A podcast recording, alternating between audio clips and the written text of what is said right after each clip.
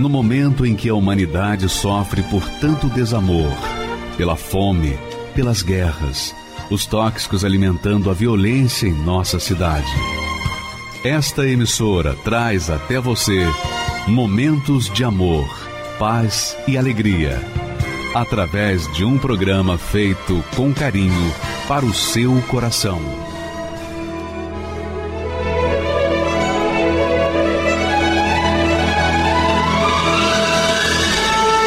E agora, com você, a Palavra Amiga do Bispo Macedo.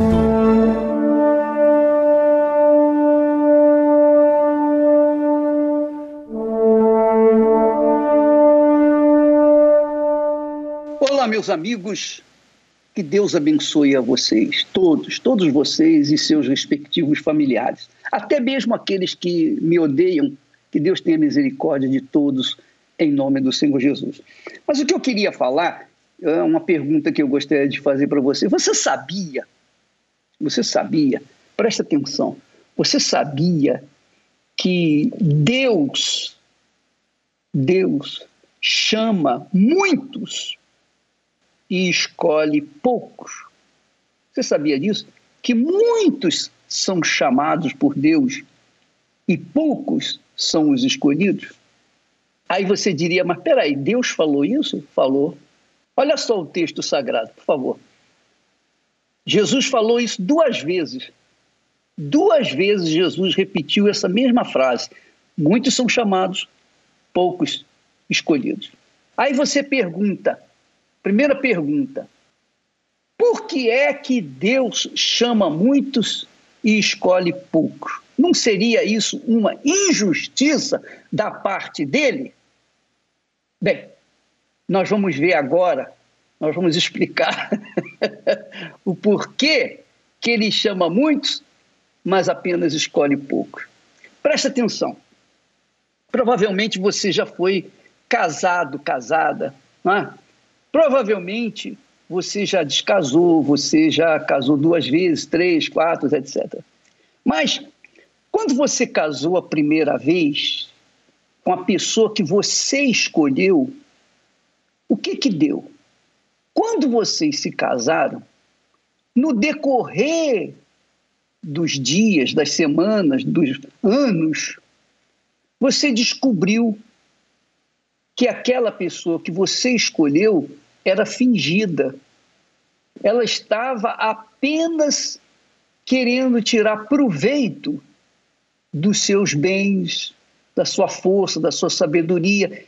Ela não estava entregue 100% a você com sinceridade. É a mesma coisa com Deus. Deus chama muitos, dá oportunidade para muitos, mas Ele sabe que são poucos os sinceros. Então, de antemão, de antemão, antes de casar com eles, antes de se aliar com eles, Deus já os descarta. Por quê? Porque é simples. Porque são fingidos, são hipócritas, enganadores.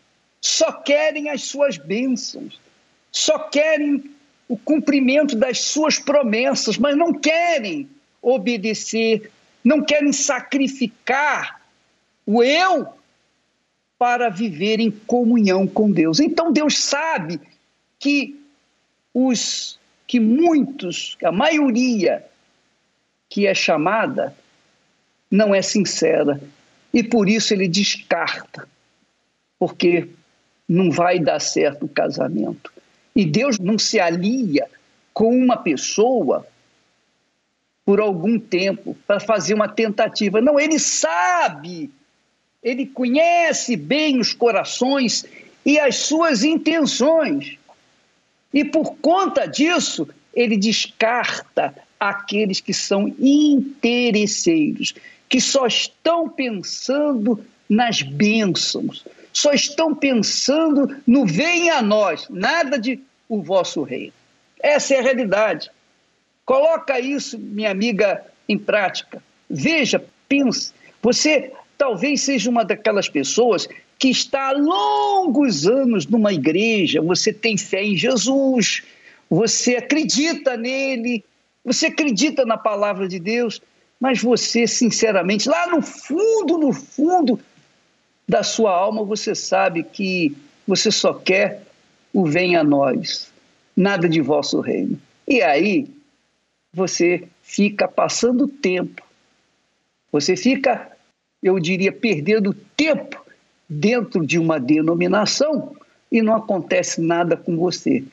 Então são anos, dezenas de anos, de repente, seja o seu caso, dezenas de anos, você vem praticando a sua religião, etc., mas não acontece aquela novidade de vida prometida pelo Senhor Jesus. Jesus disse: Eu vim para que tenham vida e a tenham com abundância. Só que as pessoas querem a vida com abundância, mas não querem que o Senhor venha reinar dentro delas, venha conduzi-las na dignidade, na honradez, na disciplina, na justiça. E por conta disso, essas pessoas ficam empacando dentro das religiões. Porque Deus conhece os seus corações, suas intenções e sabe bem o que é que elas querem. Não é como aconteceu, por exemplo, numa aliança que Deus fez com Abraão, quando Deus lhe pediu filho e Abraão obedeceu, colocou toda a sua força, toda a sua vida, todo o seu futuro, toda a sua esperança, toda a sua herança no altar, porque cria de verdade, era sincero na sua fé. Ele não estava ali só por causa das bênçãos. Ele já era a própria bênção, mas ele queria obedecer a Deus. Então Deus chamou Abraão por isso, que ele era um homem sincero.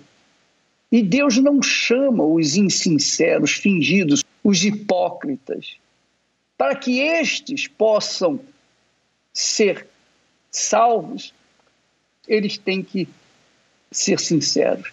Porque sem sinceridade, minha amiga e meu amigo, não há como a pessoa fazer uma aliança um casamento com Deus. Deus não faz questão ele não exige santidade, que a pessoa seja pura, que a pessoa seja santa. Ele exige sim sinceridade. E isso cada um tem que ser por si só. E Deus então escolhe os sinceros para então fazer aliança com eles e então colocar toda a sua herança em suas mãos, porque sabe que eles não vão ser infiéis. Nós vamos assistir o testemunho de um ex-pai de santo. Ex-pai de santo. O senhor Marcos foi pai de santo desde criança, desde a sua juventude. Ele iniciou dentro do terreiro e chegou a ser pai de santo mas a vida dele foi um desastre. A vida dele, como ele mesmo fala, você vai ouvir, o que, que foi a vida dele durante muito tempo da sua vida, até que um dia ele conheceu Jesus. Mas antes, mesmo como pai de santo, ele era um homem sincero. Ele fazia aquilo que acreditava, e por acreditar, por ser sincero, ele se entregou aos santos, às entidades e praticou a sua religião. E é o que acontece com a maioria, a maioria dos pais e filhos de santo praticam uma religião, uma fé fundamentada na sinceridade.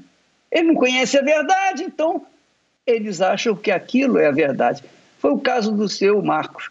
Vamos assistir a história dele, vai ser muito interessante você até, inclusive, aumentar o som, o volume do seu receptor, para não perder nenhuma só de suas palavras, por favor. Meu nome é Marcos Eli Ramos, tenho 59 anos. Por 18 anos, servi as entidades.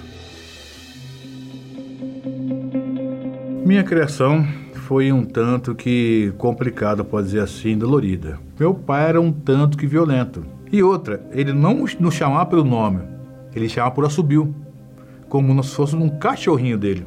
E em mim criou um coração de ódio, um coração de revolta. E eu jurei para ele que eu crescesse eu ia matar ele. Aquele ódio que tinha em mim se estenou. Nesse dia ficou nítido em mim, eu babava, espumava. Depois eu compreendi que foi a minha primeira incorporação. E eu peguei a faca, né?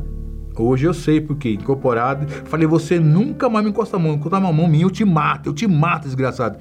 Nesse dia consecutivo que eu puxei a faca lá, hum, a minha mãe já ia, frequentava um terreiro que tinha. Aí, como ela viu aquela situação, ela me levou nesse terreiro. Chegando lá, o próprio pai deu para mim e falou: Nossa, você tem uma área muito grande, você tem que desenvolver. Eu estou precisando de um que nem você para minha equipe me ajudar. Assim, quando eu cheguei lá. Tanto foi que no dia seguinte já estava lá. Fiquei no Roncó. O que, que é o Roncó? O Roncó é um quarto fechado que existe. Hum.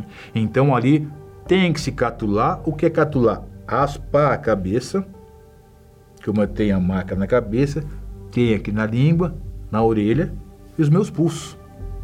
Então, ou seja, a nossa vida é entregue para aquela entidade. E a gente passa ali, não pode sair do local. Urina-se ali, defeca-se ali e tem que tomar uma água podre, né, com sangue de animal misturado com vísceras, chamada água de abô. E com 16 anos para 17, eu abri o primeiro centro. Eu deixei aquele pai de santo e já abri um centro. Começava atendimento 6, 18 e 15. Né? Era horário. 18, não era 18 horas, era 18 e 15. Hum? Que é a hora do tremoço das entidades, que se diz. Né? Então, da evolução, 18 e 15 da sexta-feira. E o que saía dos meus lábios, incorporado com as pessoas, acontecia. O serviço mais pedido era o financeiro e sentimental. Era cobrado. Por quê? Incorporado ali, era uma cachaça da melhor, era o uísque do melhor, e tinha o charuto que vinha, era charuto cubano realmente, não era qualquer charuto. Né? Então, ou seja, o gasto era grande. Tanto é que na região nós tinha, tinha ali cinco centros, e o que sempre estava cheio era o meu. Classe mais pobre, chama-se de burrinho. A classe média, né? chama-se de meu cavalo. E a classe nobre, meu aparelho. Muitas pessoas não tinham nem alimentação em casa. Mas o trabalho a 5 mil, a pessoa ia lá, corria, fazia, acontecia. E tem uma situação: as entidades, digamos assim, ludibriavam as pessoas, então aquilo que ela achava que era bom, depois tornava-se maldição. Só que toda aquela maldade que eu pratiquei ficou acumulada. E isso veio a minha cobrança. Né? Então, quantas famílias não foram destruídas? Quantas almas não foram ceifadas? Quanta, perdão da palavra, maldição não foram feitas na época? E tudo isso retornou para mim. Comecei a perder tudo. Para quem tinha três comércios, para quem tinha três imóveis, tinha uma família e tanto, né? a minha antiga esposa cabeleireira, foi se perdendo tudo. Os trabalhos que eram feitos não tinham mais resultados como era outrora. Perdi as casas, são três casas do valor de hoje, a mais barata lá, 500 mil reais. E fui o que? Comer lixo de rua. Literalmente virei mendigo.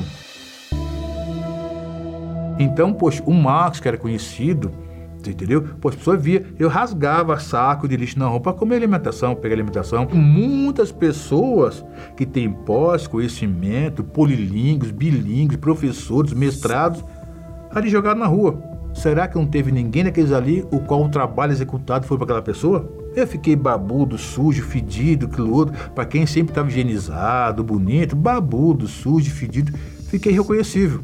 E fiquei igual uma entidade que incorporava em mim. Foi que um dia, foi ali perto da antiga rodoviária, né? Eu tava parado ali tudo mais, assim. Aí. Marcos, filho? Marcos, filho. Eu olhei meu pai, ele estava diferente. E eu vi que ele estava diferente. Falei, olha, quero levar você num lugar. E me levou na, na, na Universal. Eu lembro muito bem, nitidamente hoje. Foi na Barão de Jaguara, tá? quando estava começando em Campinas, em 92. Tá? Poxa, filho, olha, foi uma coisa assim inexplicável, gostosa. Quando eu entrei ali, já senti algo diferente. Só que eu estava carregadíssimo. Eu encontrei um lugar ao qual a minha alma, o meu espírito se sentia bem, se sentia realmente desenvolto, como a entidade achava que era lá atrás. Mas agora é diferente. Eu vi a luz. Eu ganhei a primeira coisa mais gostosa da minha vida, que foi a Bíblia que ele deu para mim. Tem até hoje comigo lá, tá rasgadinha, antiga, né? que faz 29 anos que eu tenho. Houve o quê? guerra ferrenha da luz contra as trevas. Uma batalha, olha, batalha é grandiosíssima. Porque as entidades não queriam impedir e o Espírito Santo está me convidando. Só que aí tem uma grande diferença. A identidade, ela me subtraiu. Só que o Espírito Santo me convidou. Então, quer dizer, me deu opção, eu não fui obrigado. Então, foi a, a, essa maravilha que entrou em mim, que eu vi aquela singeleza, é, é, aquela luz, aquele brilho. Poxa, eu fui convidado, eu que me considerava como nada nesse mundo, como um lixo, como nada, poxa, está sendo convidado por algo maravilhoso. E isso que me deu aquela força para em frente. Por isso que eu batalhava, batalhei mesmo contra entidades. Eu não quero você. E era ameaçar o tempo todo. E qual que foi a palavra de ódio que o pastor me disse? Marcos, a libertação vem daqui. O milagre acontece de dentro para fora. Falei, como é que é? Vem daqui e fala, é, porque o nosso Deus, Jesus, ele fala aqui. E quem que pode ter transformação é você. A força está em você. O querer está em você. Então, essa palavra de vida me alimentou. E aí eu também posso, falei, entidade, a partir de hoje, naquela sexta-feira, você nunca mais toma esse corpo, esse corpo não é seu, essa vida não é sua. Como está escrito hoje, resistia ao diabo e ele fugirá de vós. E aí foi me falado do, tinha se batizar nas águas e ter o Espírito Santo. Falei, Espírito Santo, quem é esse? Eu quero o Espírito Santo. Então realmente me batizei, vi uma nova criatura em mim, falei, maravilha, agora eu vou buscar o Espírito Santo. E não demorou, né? Eu quero, eu quero Espírito Santo, eu quero Espírito Santo, eu quero Espírito Santo. Poxa, em domingo foi quando eu tive encontro com o Espírito Santo. Sabe? A gente não esquece a música, o horário, o local, sabe? É um gozo na alma, né? uma alegria imensa, uma mistura de, de, de sorriso e lágrima. Literalmente, é uma luz, uma paz interior. Né? Se eu tenho vontade de falar para todo mundo de Jesus, e não foi uma emoção que difere de emoção. Foi uh, um encontro real e verdadeiro. E daquele dia em diante, uh, houve uma grande transformação, uma alegria no meu ser. Abre-se os olhos espirituais, abre-se a visão espiritual. E como é ensinado, quem mais tem interesse em habitar em nós? É o Espírito Santo. E quando há essa sede, então seja, é de espírito para espírito, é do espírito humano para o Espírito nosso Deus. Plantei o bem e foram boas colheitas. Tenho um casamento abençoado, moramos em nossa casa própria, uma boa casa. Meu pai, ele faleceu. Mas até então, ele estava no Universal e eu creio que ele faleceu salvo. E outra, o Espírito Santo reflete em nós, sabe? A luz do Senhor Jesus é conosco. Aonde a gente vai, graças a Deus, sempre há alma carente, sempre temos a palavra de Deus para dizer, porque estamos em comunhão com Deus. E o que que ele nos dá em troca para a gente? A palavra dele para levar a vida àqueles sofridos e também estão perdidos. Com a roupa só do corpo, Deus eu vim para confessar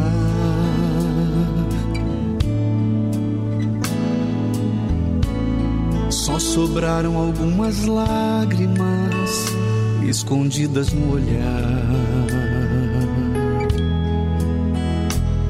Não dá mais pra viver de falsa aparência. Se eu sou o espelho da própria falência, com a alma pedindo socorro no fundo do poço.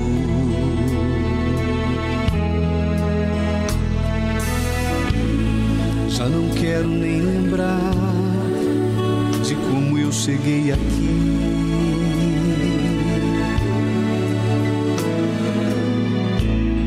Desacreditado da vida, só pensando no meu fim. Mas ouvi que és especialista em impossível, seja irreversível, que para tudo, Senhor, tem jeito, é só eu acreditar.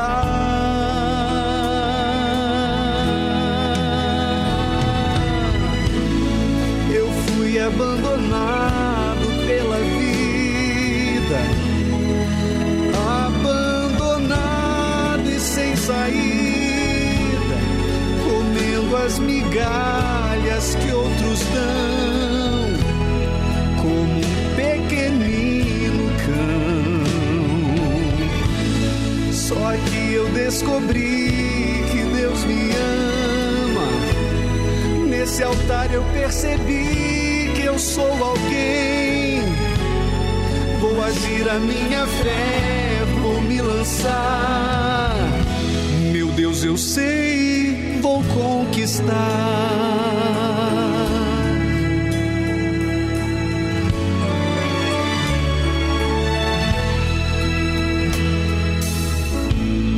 Já não quero nem lembrar de como eu cheguei aqui.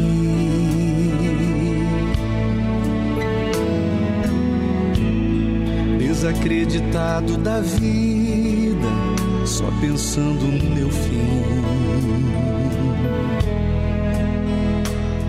Mas ouvi que és especialista em impossível, mesmo que o quadro seja irreversível, que para tudo, Senhor, tem jeito, é só eu acreditar.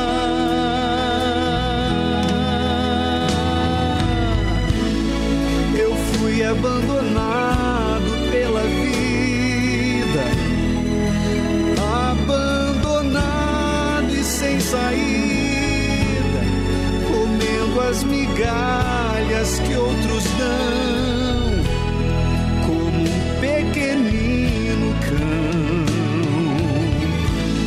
Só que eu descobri que Deus me ama. Nesse altar eu percebi eu sou alguém. Vou agir a minha fé, vou me lançar. Meu Deus, eu sei, vou conquistar. Lembra daqueles momentos em que você tinha alegria, paz, quando estava na presença de Deus? E a Santa Ceia? Há quanto tempo você não participa deste momento tão especial? Eu me lembrei da época que eu tinha 13, 14 anos, ajudava lá da igreja. Eu era feliz. Naquele período eu tinha uma. Eu, eu saboreava a felicidade, sabe? Que eu tomei uma decisão naquele momento. Eu vou voltar a ter relacionamento com Deus. Não importa o que tenha acontecido, nada do que você tenha feito diminuiu o amor dele por você. E ele só espera uma única coisa neste momento: a sua decisão de voltar. Nesta quarta-feira, na noite da alma, a Santa Ceia da Reconciliação. Uma noite marcada para o seu reencontro com Deus, às 20 horas, no Templo de Salomão, Avenida Celso Garcia, 605, Brás. Ou acesse universal.org/barra localizar e encontre uma Universal mais próxima de você. Então, confirma-se assim a palavra de Deus, não é? O seu Marcos era um pai de santo. Ele servia aos guias, fazia trabalhos. E no final das contas, o que, que ele recebeu? Maldição em cima de maldição. Só que vendo o seu coração, vendo as intenções do seu coração, Deus o chamou, o libertou e fez do seu Marcos um homem de Deus, cheio do Espírito Santo. E é interessante que vamos pensar naquelas pessoas que estão há tanto tempo nas igrejas, inclusive na Igreja Universal, mas a vida não muda. Por quê? Porque não são sinceras. E o seu Marcos servia aos demônios e foi trazido para junto do altar, cheio do Espírito Santo e hoje é instrumento na mão do Altíssimo. O que, que fez a diferença? Por quê que o tratamento foi diferente? Não foi tratamento diferente, foi a justiça de Deus. Deus, minha amiga e meu amigo, ama a cada um de nós. Você acha que ele vai aceitar que o nosso amor por ele seja dividido? Ou seja fingido? Ou interesseiro? Então, não tem combinação. Ele ama a pessoa, o ser humano, qualquer que seja ele. Não importa se é homem, se é mulher, se é lésbica, se é homossexual, se é bandido ou mocinho, ele ama a todos. Mas ele só escolhe aqueles que o amam também, com sinceridade. Bacana, né?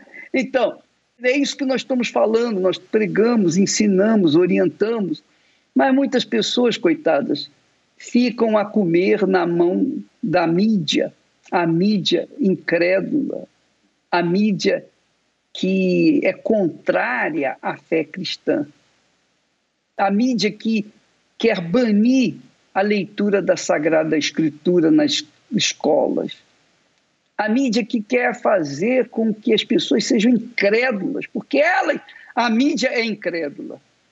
Então, muitas pessoas acabam sofrendo e postergando a sua libertação e às vezes nem tendo tempo para se libertar. Por quê? Porque elas bebem dos fake news, das notícias falsas, e aí acabam se deixando levar pela voz do inferno e se prejudicando e prejudicando também a outros. Nós temos aí a Ivani, que vai contar uma sua experiência com a fake news. Vamos assisti-lo, por favor. Meu nome é Ivani, tenho 47 anos. Meu preconceito contra a Igreja Universal começou devido a ouvir notícias falsas por meio da televisão, e também na denominação na qual fazia parte, eu ouvia falar muito mal do bispo e da igreja. Que eles eram realmente que o bispo era maçom, que a igreja universal era seita. Eu acreditava que os testemunhos né, eram pagos e quando as pessoas né, se manifestavam com demônios, eu acreditava que era tudo encenação. Eu era professora de escola dominical, escola bíblica dominical, e vinha né, as revistas, vinha algumas lições, né, vinha falando que a Igreja Universal era o evangelho da prosperidade e que esse evangelho da prosperidade não era um evangelho segundo a Bíblia. Eu ensinava para os meus alunos isso. Em contrapartida, a minha vida nesse momento estava de cabeça para baixo. É, eu tinha depressão, síndrome do pânico, o casamento totalmente destruído, vida financeira totalmente destruída. Eu procurei um psicólogo, profissional de saúde. Eu passei com um psicólogo, mas as terapias com ele não houve resultado, então ele me passou psiquiatra. Eu comecei a passar com psiquiatra. Nessa época eu tinha muito desmaio, né? Eu tive desmaios, tomava remédios fortes, mas mesmo tomando remédios fortes, eu não não, não, recebi, não via nenhum resultado. Aí em 2015 eu comecei a falir. É, eu comecei a entrar em falência e eu assistindo o programa de televisão eu resolvi ir a uma igreja universal, né? E lá eu ouvi, procurei ajuda e ouvi do pastor que eu precisava de buscar pela minha vida Aí eu olhei né, para mim, vendo que a minha vida estava realmente toda bagunçada. Ele me orientou, na verdade, a buscar o Espírito Santo. E aí então eu percebi que eu não tinha o Espírito Santo, porque eu não tinha os frutos dele, né? Os frutos do Espírito Santo, que era principalmente a paz, né? Eu não tinha. E eu passei a fazer tudo o que era me orientado para que eu recebesse o Espírito Santo, até que um dia ele veio sobre mim. Então foi aquela tranquilidade aquela calmaria, né? Aquele turbilhão se transformou em uma calmaria. E ao receber o Espírito Santo, eu percebi que na verdade eu não sabia nada sobre ele e que só aqui, nenhum outro lugar, né? Eu já eu tinha aprendido a real importância de ter o Espírito Santo. Hoje, o meu casamento que antes era destruído, hoje ele é uma bênção. Meu casamento hoje está bem estruturado, então, a minha família, que na época havia muita discussão entre os filhos, muita briga, hoje, muita paz, muita tranquilidade. A minha saúde, né, estou super bem, graças a Deus. Deus me deu uma profissão, eu estou trabalhando. Então, hoje, a minha vida financeira do, do, que era, né? Quando a gente faliu geral, que ficou sem dinheiro para nada. Hoje, graças a Deus, a gente está muito bem. Inclusive, a gente conversa muito dentro de casa sobre isso. Que durante todo aquele período, né? Se eu, se a gente tivesse vindo, eu e a minha família, conhecida Universal, tinha sido tudo diferente. Tanto espiritualmente, financeiramente, família, tudo. Né? Na época mesmo que a gente tinha empresa, se a gente tivesse vindo e aprendido a fé inteligente, o pacto com Deus, tinha sido diferente. Então, eu, eu creio sim que perdemos muito tempo. Eu digo para quem tem preconceito, igual eu tinha, que venha, venha para conhecer e para fazer a prova. É, venha, procure não dê ouvido ao que as pessoas falem, né? falam, que elas venham. E só assim, só vindo, que elas vão realmente conhecer o trabalho que a Universal faz.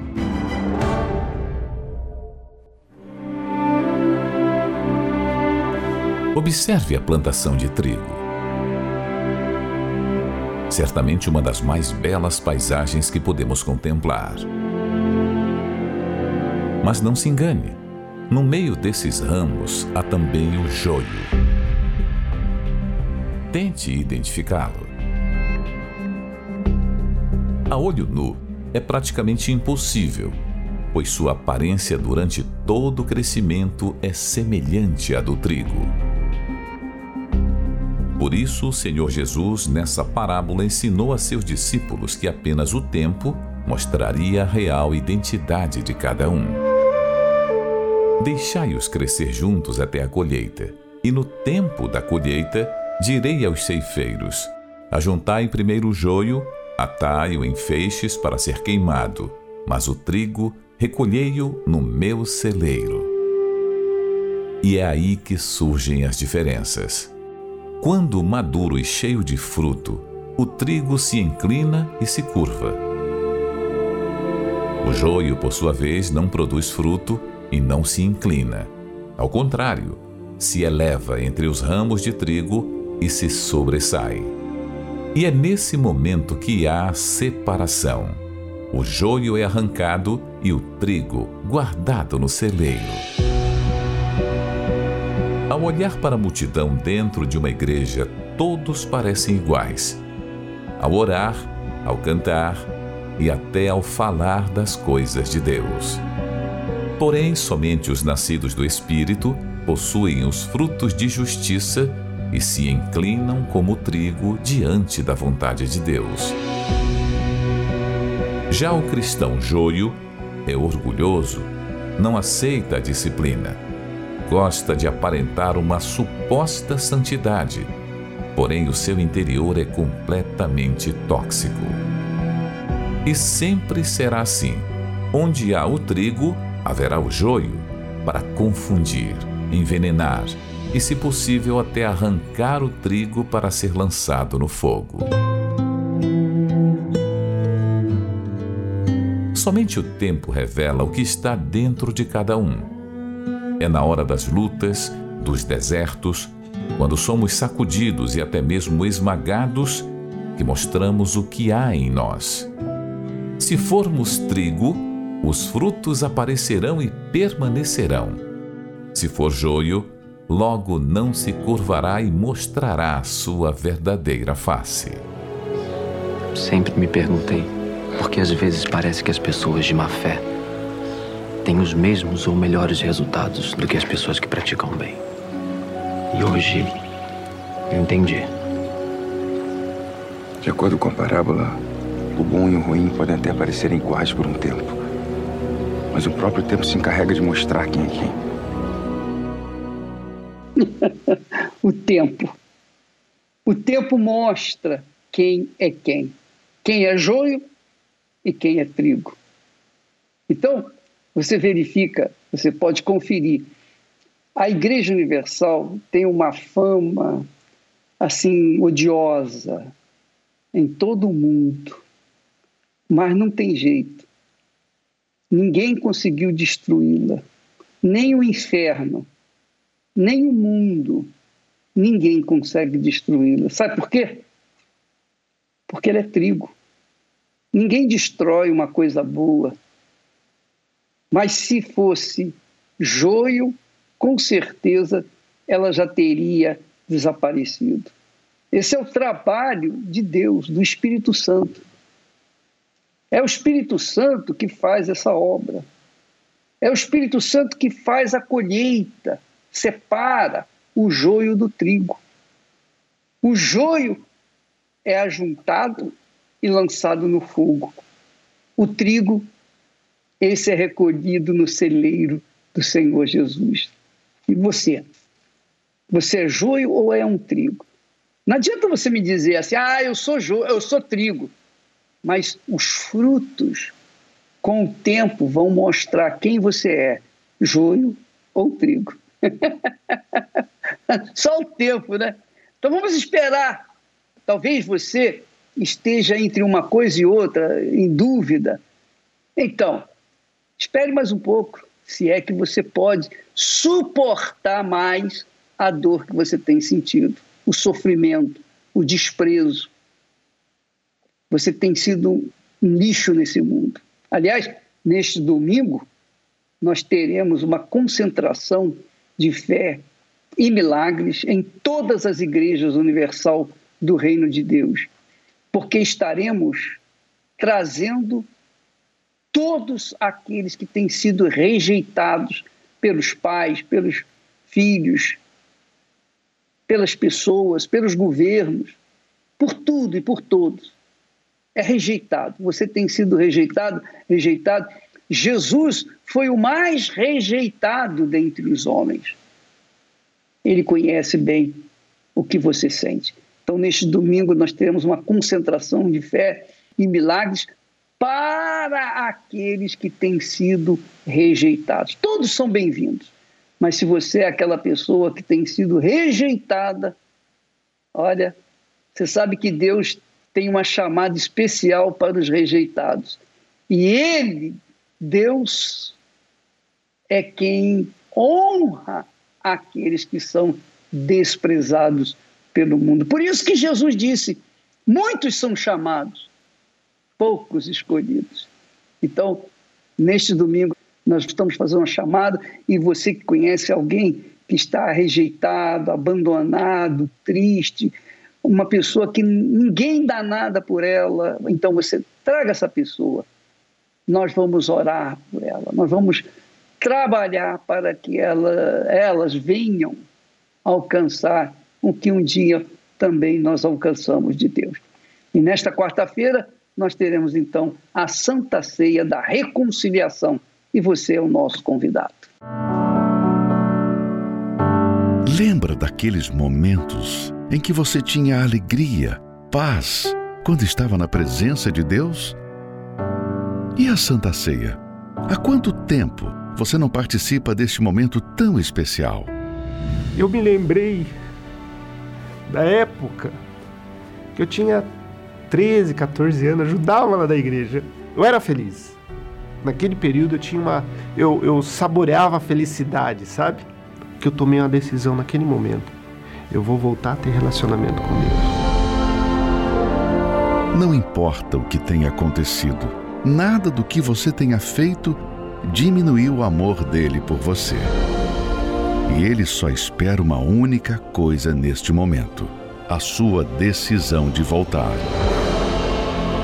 Nesta quarta-feira, na noite da alma, a Santa Ceia da Reconciliação. Uma noite marcada para o seu reencontro com Deus, às 20 horas, no Templo de Salomão, Avenida Celso Garcia, 605, Brás. Ou acesse universal.org/localizar e encontre uma Universal mais próxima de você. Meu nome é Verônica Nascimento, eu tenho 26 anos e nos meus 7 anos eu sofri abuso. A minha mãe, ela, eu tinha um irmão que tinha, teve problemas de saúde e ela tinha que levar ele no médico. E eu não podia ficar em casa sozinha. Então eu ficava em casa de familiares. E onde eu ficava era onde eu sofria os abusos. Aquilo me causou muitos, é, muitas consequências ruins, porque eu cresci me sentindo extremamente culpada. Eu nunca quis aquilo. E eu sofria ameaças, então eu tinha medo, porque toda vez que eu tinha que passar por lá, acontecia situações. Isso durou até os meus 10 anos. E aí eu fui crescendo sempre achando que a culpa de tudo era minha, né? Me sentindo complexada, me achava inferior às outras meninas. Então, nos meus 12 anos, eu já comecei a ter mais amizades, aí comecei a ter, é, as, com as minhas primas, com as minhas amigas, comecei a misturar bebidas alcoólicas e fui me envolvendo aos poucos com, com os vícios, né? Com os 15 anos, eu comecei a fumar maconha. Foi a primeira droga que eu comecei a, a, a fumar e foi na porta da escola com alguns amigos que eu tinha na época. Aí fui me tornando uma menina muito agressiva dentro de casa, arrogante, brigava com todo mundo na minha casa. Comecei a ter ódio da minha mãe. Eu lembrava da minha infância e achava que os abusos que eu tinha sofrido é porque ela não estava presente comigo. Então, de certa forma, aquilo ia me trazendo mais raiva dela. Eu tinha muita crise de ansiedade. Eu não conseguia dormir.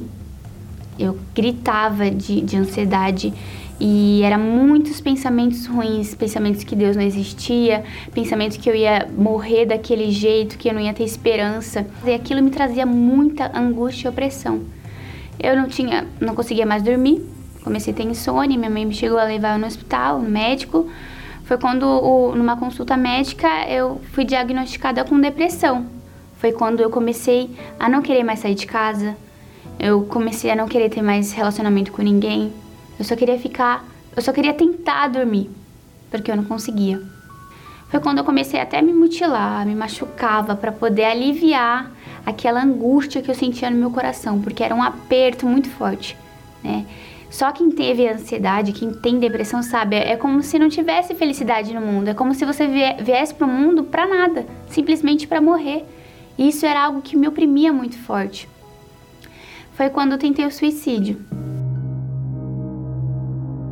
É, eram vozes na minha cabeça, né? Tinham muitos pensamentos negativos. O pensamento negativo era, era meu pior inimigo, porque eu vivia constantemente com a minha mente sendo atordoada de pensamentos.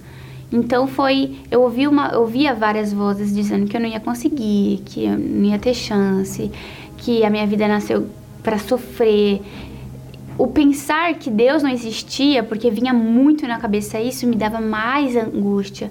Foi quando, depois de vários cortes que eu estava fazendo nas minhas pernas, eu pensei no suicídio. Foi quando eu cortei os pulsos para tentar o suicídio. E era clara aquela voz, é a única saída. Foi quando eu tentei o suicídio. Só que aí minha mãe me pegou no flagra, que foi no banheiro da minha casa. Ela abriu a porta e ela viu aquela cena. Ela fez, Verônica, o que você está fazendo com a sua vida? O que está acontecendo? E eu só falei assim pra ela, chorando: Mãe, desiste de mim porque não tem mais chance. Eu não tenho mais chance. Meu pai, desesperado, vendo aquilo, tentando me consolar: Não, mas Deus é com você. Eu falei: Deus virou as costas para mim. Deus não me ama.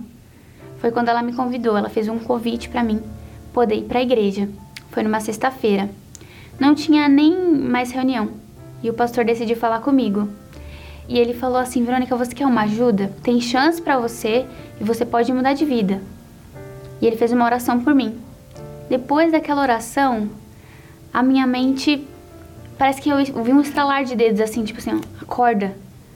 E aí eu comecei a ver a vida com outros olhos. Eu já cheguei na minha casa dando risada. Eu consegui dormir à noite, naquela, naquela noite. E eu fiz essa, eu fiz uma um desafio com Deus. Porque o pastor falou para mim assim, Verônica, se você quer ajuda, você tem que obedecer. E eu falei assim, o que, que eu tenho que fazer? E ele falou, né, as coisas que eu teria que largar, as renúncias que eu teria que fazer. Eu falei assim, bom, Deus, se você existe, eu falei com essas palavras, se você existe, a minha vida vai ter que mudar.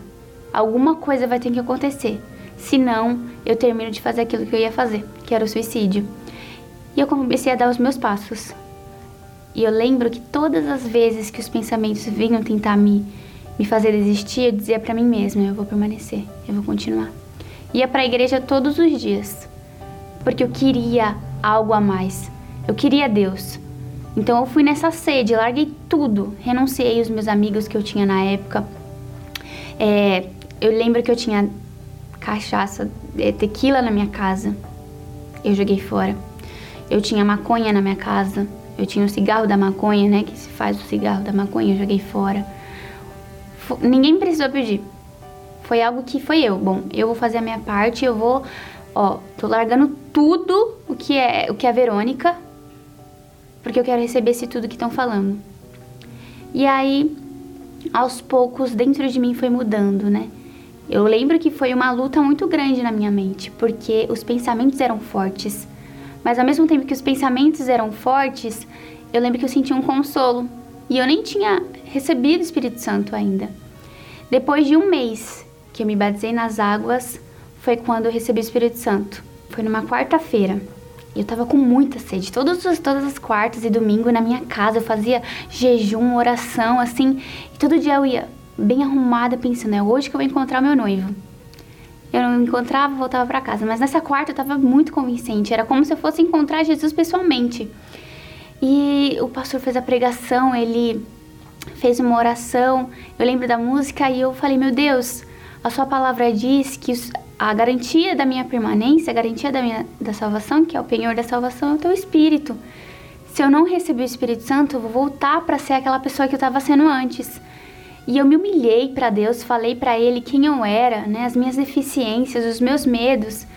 E eu lembro que o Espírito Santo veio e me trouxe aquela paz. A paz foi uma coisa é, que não tenho, não tenho palavra para descrever, porque era um alívio. Eu tive a plena certeza que Deus era comigo.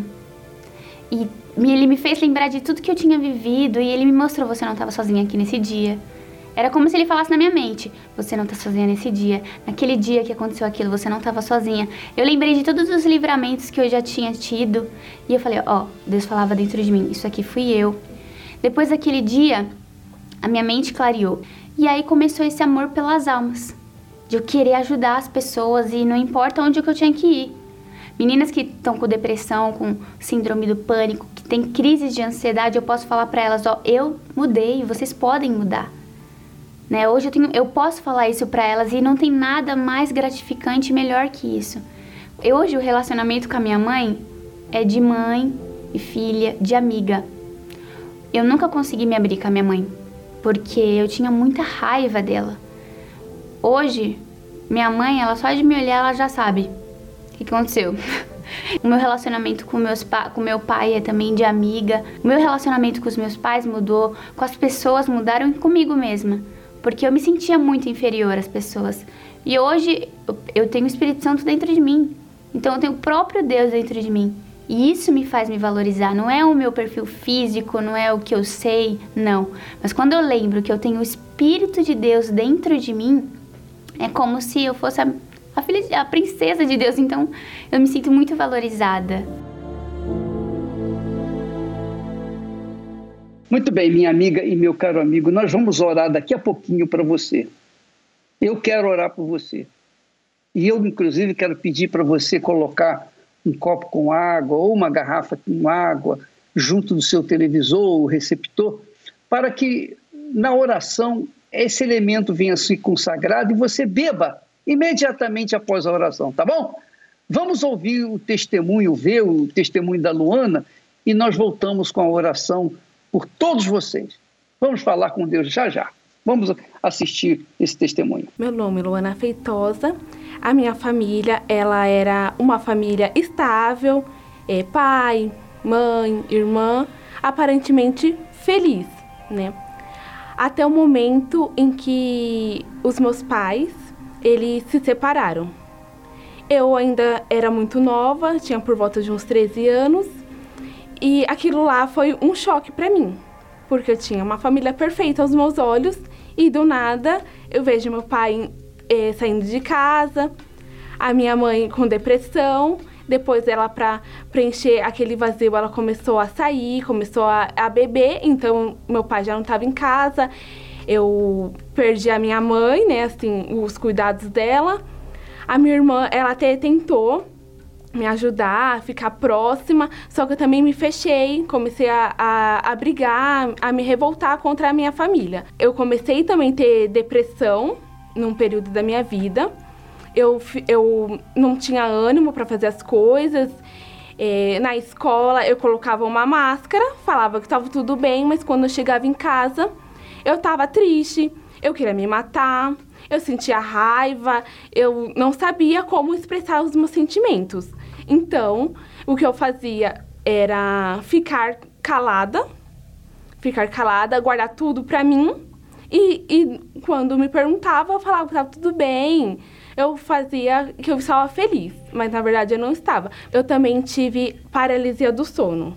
Então eu dormia durante o dia, eu voltava da escola, eu dormia durante o dia. Quando chegava a noite, eu não conseguia dormir. Eu sentia que eu ia morrer a qualquer momento eu sentia como se tivesse alguém é, sentado em cima de mim, prendendo os meus braços e tampando a minha respiração. E aquilo lá me assustava em um nível que eu pensava toda noite que eu ia morrer. Era quase toda noite que eu passava por isso. Então, muitas madrugadas eu ficava acordada, mexendo na internet, para mim não precisar dormir. Inicialmente, eh, quem recebeu o convite foi a minha mãe, né, para estar indo na igreja, porque ela estava com depressão. Então ela que tomou a iniciativa, fizeram convite para ela e ela começou a frequentar a igreja. Então eu comecei com ela, só que eu ia para a igreja para buscar pela minha família. Esse era o, o meu foco principal. Então eu buscava para meus pais voltarem, eu buscava para não ter mais briga em casa, só que eu não mudava. Eu, em nenhum momento eu parava de brigar. Pelo contrário, eu saía da igreja, eu já estava brigando. Então, eu não mudava. Eu buscava por eles, mas eu não buscava por mim. Até que, em um momento, eu, influenciada pelas minhas amizades, eu saí com uma amiga minha e ela tinha um amigo em comum e eu mesmo dentro da igreja eu decidi ficar com ele. Depois de, de ter acontecido, eu ter ficado com ele, eu descobri que ele era casado. E era algo que eu abominava porque foi o pivô da separação dos meus pais, foi traição. Então, ali foi outro choque para mim, onde eu despertei e falei, eu não posso ficar dentro da igreja da mesma forma, eu não posso ficar fazendo sendo uma coisa dentro da igreja e sendo outra coisa fora da igreja. Eu percebi que eu estava dentro da igreja apenas esquentando o banco, né? Eu ia para reunião, mas eu não absorvia nada. Não entrava dentro de mim, aquela semente não florescia. Os problemas continuavam e a minha vida não mudava, eu não mudava e era briga. O meu vazio, ele não saía. Eu era uma pessoa, eu continuava triste. Então as coisas que eu fazia do lado de fora, nada estava me preenchendo. Então foi quando eu percebi, o que que tá faltando? Né? Depois é, que eu fiquei com essa pessoa, eu vi para onde a minha vida estava indo. Eu falei, então tá faltando alguma coisa. Foi quando eu percebi que eu precisava ser preenchida. E as amizades não ia preencher, aquela maga que eu carregava não ia preencher, ela estava só me afastando mais, só estava fazendo eu ficar uma pessoa pior do que eu, eu tinha chegado, né? Eu só estava alimentando um sentimento que não estava me levando a nada. Então, é, quando eu percebi isso, foi quando eu comecei a, a, buscar. Eu percebi que o Espírito Santo era o que me faltava, era o que eu precisava e nada ia me preencher. Eu deixei tudo. Deixei a, a Luana, deixei os complexos, deixei tudo que eu achava, que eu sabia, tudo que eu tinha aprendido. E eu falei: não, eu preciso de Deus, eu preciso nascer de novo. Quando eu recebi o Espírito Santo, eu vi que não me faltava mais nada. Eu tava, eu tava feliz, eu tava cheia, eu, eu me vi amada pela primeira vez. Ali eu, eu vi o amor de Deus, eu vi o amor que eu precisava. A vida que eu, que eu queria só dependia de mim. Então foi quando eu me humilhei, foi quando eu eu me coloquei à disposição de Deus totalmente. Eu deixei o meu passado, eu deixei tudo, tudo, tudo. Eu, eu comecei do zero com Deus, foi naquele dia. Ali teve novidade de vida, ali teve paz, teve a certeza de que se eu morresse, se eu morresse naquele momento, eu estaria salva. E isso não foi só naquele dia. Eu carrego isso todos os dias da minha vida. Eu continuo buscando, eu continuo priorizando o Espírito Santo, porque ele sim é o primeiro, ele é o importante. Hoje em dia eu tenho paz na minha casa, eu tenho amigos à fé, né? Boas influências. O Espírito Santo, para mim, ele é tudo. Sem o Espírito Santo, eu não, eu não sou nada. Eu não, eu não tenho vida. O Espírito Santo é a minha vida, é a minha base. Sem ele eu não sou nada, não sou ninguém. Elevo os meus olhos para os montes, de onde me virá o socorro. Em nome do Senhor Jesus Cristo, meu Pai, eu peço por essas pessoas que nos assistem nesse momento, estão participando Inclusive que o Senhor consagre essa água, esse copo com água, essa garrafa com água, para que logo após elas terminarem essa oração, elas beberem da água, elas terem um, alguma coisa física que venha mostrar, que venham fazê-las entender que o Senhor ouviu a oração delas e que a partir do momento que elas começarem a trilhar o caminho da obediência à tua palavra, então as coisas vão se transformando, vão mudando e elas vão chegar no topo da vida abundante que o Senhor tem prometido. Ó Espírito Santo, eu te peço por todo o teu povo, por toda a tua igreja, por todos os teus servos. Eu suplico, meu Pai, como o Senhor orou ao Pai, dizendo: Meu Pai, eu não oro por todos, eu não oro pelo mundo, eu rogo por aqueles que me deste. Eu creio que o Senhor deu essa criatura para Jesus. Então venha ao encontro dela, meu Senhor, e faça acontecer uma novidade de vida a partir desse momento, mudando seus pensamentos, seus corações, para que elas venham perceber que o Senhor é, é o mesmo ontem, hoje e o será eternamente. Em nome do Senhor Jesus. Amém e graças a Deus algemado por um peso.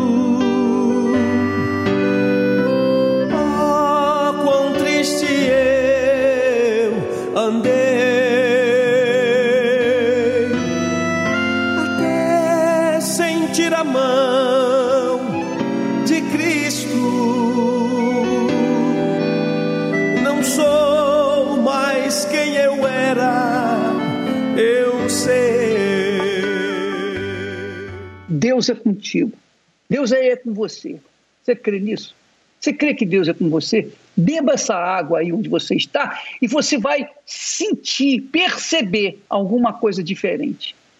Amanhã nós estaremos de volta aqui nesse mesmo horário, meio-dia, às 11 da noite e também às 6 da manhã, para interceder a Deus por você. Deus abençoe e até lá em nome do Senhor Jesus. Amém.